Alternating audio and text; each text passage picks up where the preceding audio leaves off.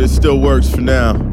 That's the best you can say for most of us, anyhow. I have seen ghosts flickering screens.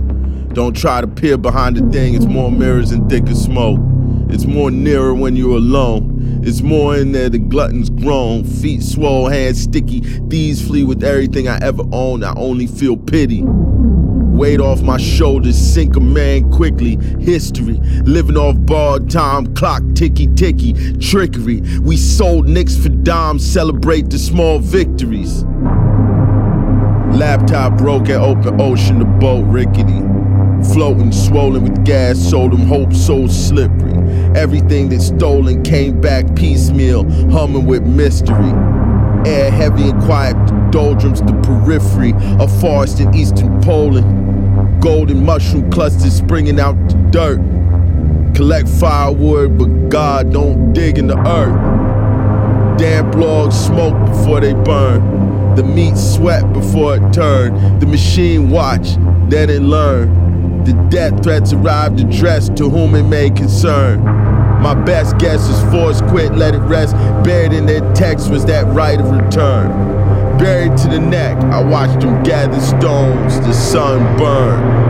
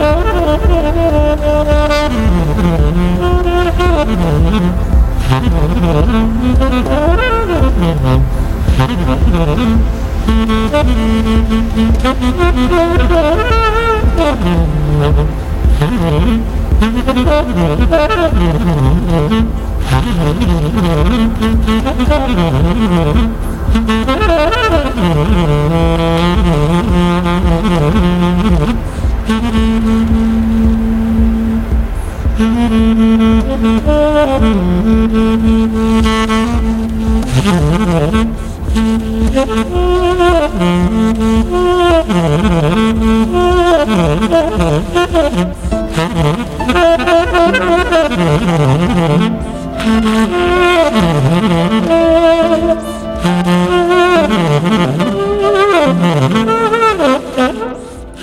ha!